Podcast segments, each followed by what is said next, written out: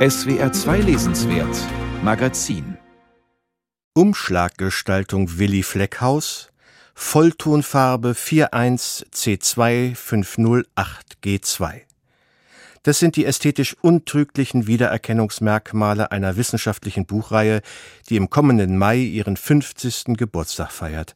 Surkamp Taschenbuch Wissenschaft oder kurz STW. Ob mit Titelei in Gelb, Orange, Pink oder Lila, die seit 1973 konstant tiefblauen Theoriebände sind die Leitmedien ganzer Generationen von Studierenden und Lehrenden gewesen. Inzwischen sind es mehr als 2300 Bände, viele davon ebenso schwer zu verstehen wie der geradezu kultartige Mythos, der sich um die Reihe rankt.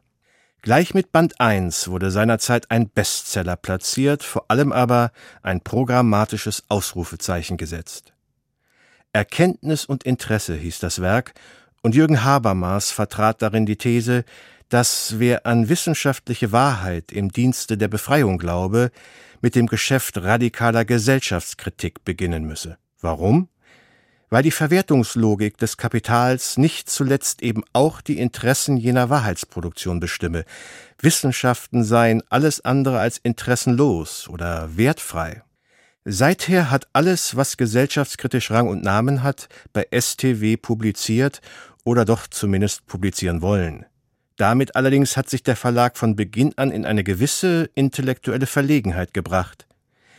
Wie hält man eine derart akademische Buchreihe dauerhaft auf dem umkämpften Markt, deren AutorInnen unentwegt zum wissenschaftlich fundierten Kampf gegen die ach so freie Marktlogik aufrufen?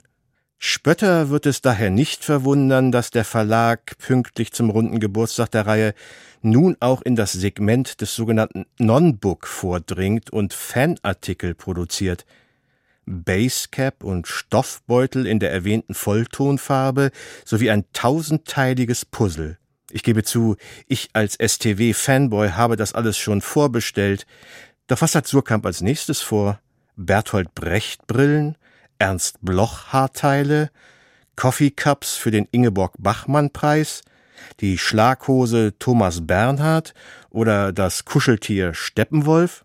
Der 1973 von dem Surkamp-Autor und Literaturwissenschaftler George Steiner geprägte Begriff der Surkamp-Kultur bekäme so eine ganz neue Bedeutung. Was aber hätte der Autor von Band 2 der STW-Reihe, der pessimistische Kulturkritiker Theodor W. Adorno, zu dieser Marktoffensive gesagt?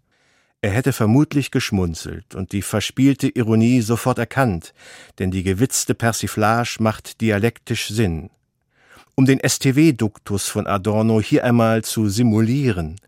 Im vermeintlich hässlichen Akt der Unterwerfung eines schönen Designs unter die Gesetze der Kulturindustrie schlägt das Hässliche in ein neues Schönes, ja in Kunst um.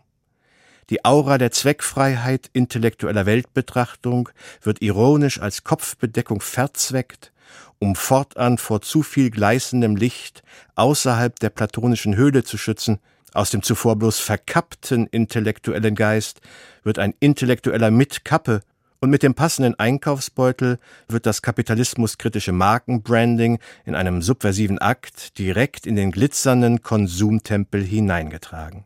Auch auf Partys, im Hörsaal oder auf Demos führen solche Adorno-Sätze, gepaart mit dem tiefblauen STW-Outfit, ganz sicher zum Erfolg.